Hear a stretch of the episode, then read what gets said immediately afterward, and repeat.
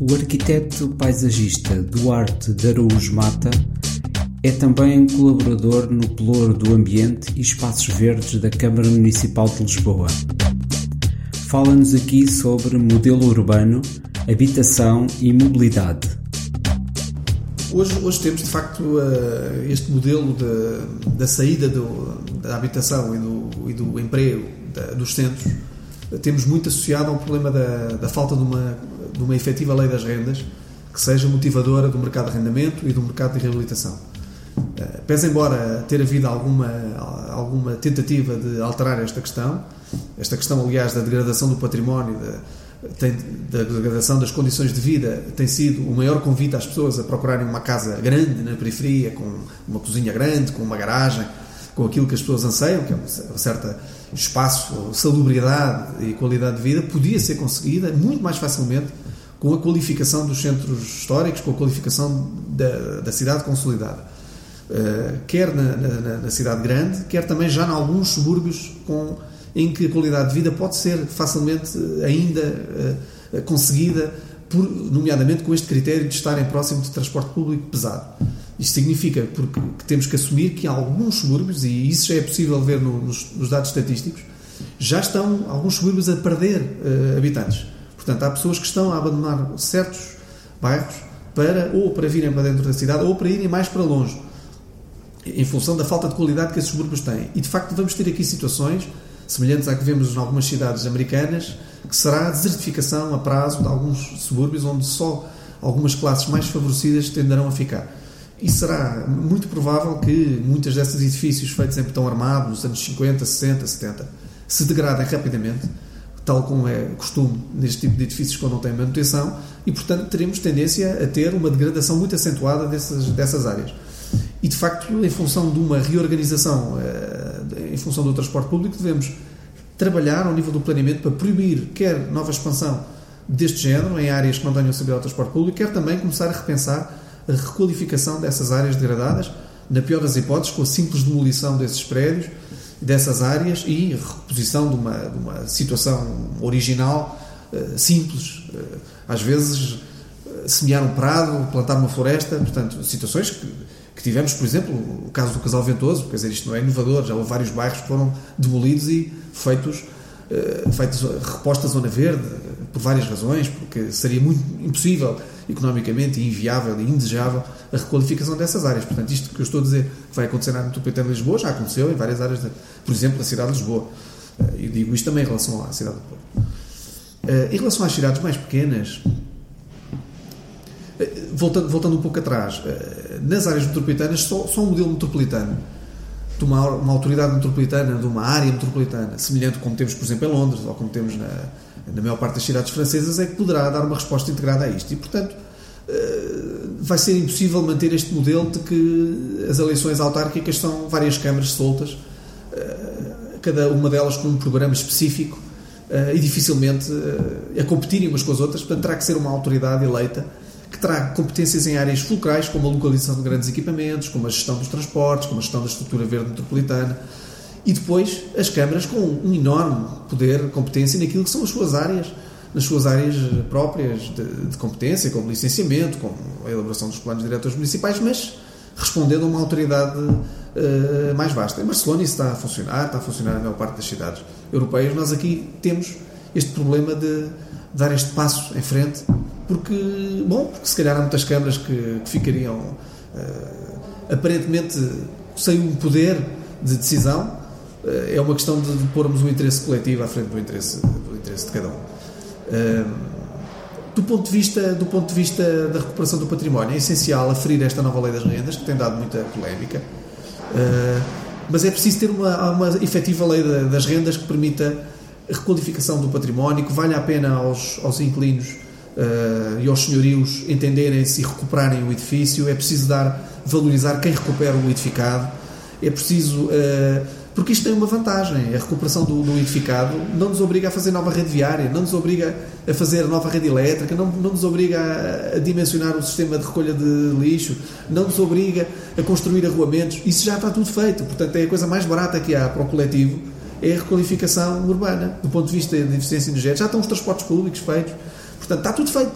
E, portanto, quando nós optamos antes por construir uma área nova, nós estamos a construir tudo, temos que construir eh, o saneamento, a água, os esgotos. Aqui não, está tudo feito. E, portanto, nada mais eficaz em momentos de crise do que fazer até uh, finalmente darmos este, este pontapé de saída para, para uma, um recentrar nas áreas consolidadas. Do ponto de vista daquilo que são as cidades médias e cidades pequenas, nós hoje, eu acho que até temos já uma paisagem típica destas cidades pequenas, quando vamos a Viseu, à Guarda, que é estamos a 10 km dessas cidades e começamos a entrar numa profusão de rotundas e de avenidas com separador central e, e postos de eletricidade com 6 e 7 metros de altura, em cada rotunda tem o seu tema, todas com duas faixas ou mais de rodagem, com umas passadeiras que são verdadeiramente um perigo, na maioria das vezes, porque todas estas soluções muito dificilmente conseguimos controlar que os automóveis cumpram aquilo que é o desígnio da velocidade urbana. E, portanto, nós hoje fazemos a aproximação a todas essas cidades, entre centros comerciais, entre todas aquelas marcas comerciais que nós conhecemos, que têm o seu, o seu local nestes parques tecnológicos ou nestas periferias dessas cidades, onde depois também circula todo, todo, todos os veículos, eh, desertificando muitas vezes os interiores. Basta ir ao interior do Centro Histórico da Guarda, de Viseu, de Vila Real, e está muito desertificado. Estas cidades têm exatamente os mesmos problemas, e é de facto nestas cidades eh, se no caso de Lisboa é complexo e do Porto, porque são grandes áreas metropolitanas, quer dizer, nestas cidades é, é um problema gritante. E esta rede viária que se fez à volta destas, destas cidades é, é completamente contra o peão, é completamente contra o mesmo automobilista, porque são, são estruturas. Estou-me a lembrar ali à volta da Covilhã, a área urbana à volta da Covilhã, que vai quase já até ao fundão, e que é uma ambição destas cidades fazerem quase a ligação entre elas, com enormes vias, com vias que têm eh, são verdadeiras autoestradas, só que sem, sem as condições de circulação à velocidade a que são desenhadas. Normalmente, depois, com muita sinalização para que se cumpra aos 50 e com muitas luzes que piscam porque vai haver uma escola e porque vai haver isto, mas é. Às vezes é como. É como faz lembrar mesmo as.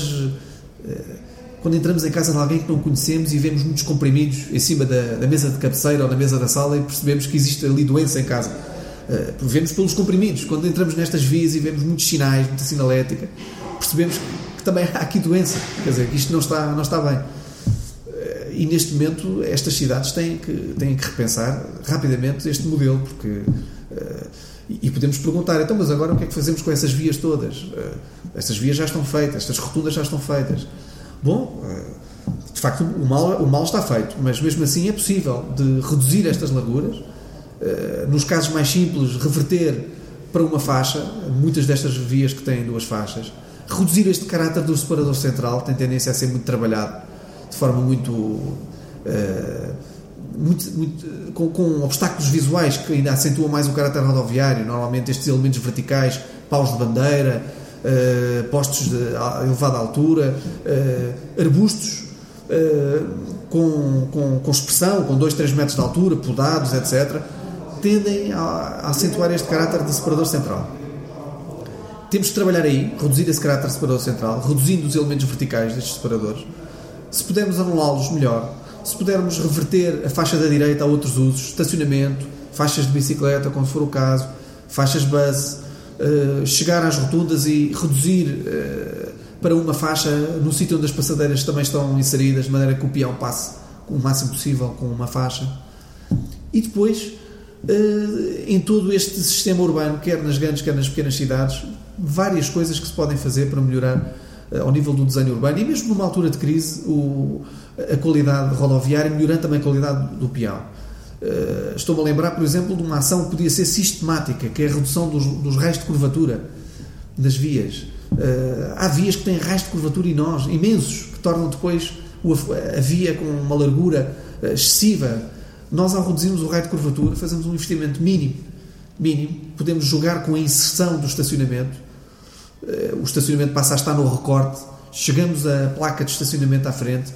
E isto pode ser feito de forma sistemática.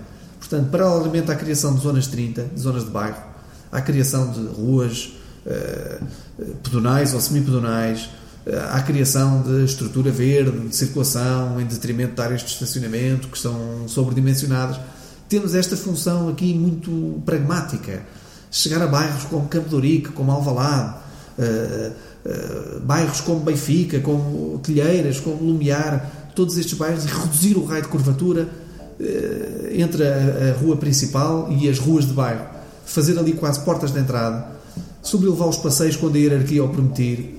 Mas este, esta, esta diminuição do raio de curvatura vai permitir aumentar o espaço público, nomeadamente em zonas onde podemos depois às vezes colocar um banco, colocar uma árvore, melhorar essas, essas, esses, essas áreas. Ao reduzirmos o raio de curvatura, criamos áreas de espaço público imenso que estavam lá e que nós não víamos, com custos muito reduzidos. E isto pode-se ir fazendo. Vai-se fazendo, não é preciso pôr tudo em obras ao mesmo tempo, é uma coisa que se pode ir fazendo aos poucos, sem alterar de todo a capacidade rodoviária, quer dizer, portanto, isto é uma coisa quase consensual, eu acho que isto é consensual. É, melhora a circulação das pessoas com mobilidade reduzida de imediato, porque são capazes de ter uma passadeira com metade da dimensão, e o automóvel também, porque lhe ajuda a ler a própria via, quer dizer, tudo isto vai reduzir a velocidade de imediato, portanto, temos aqui amplo campo de atuação.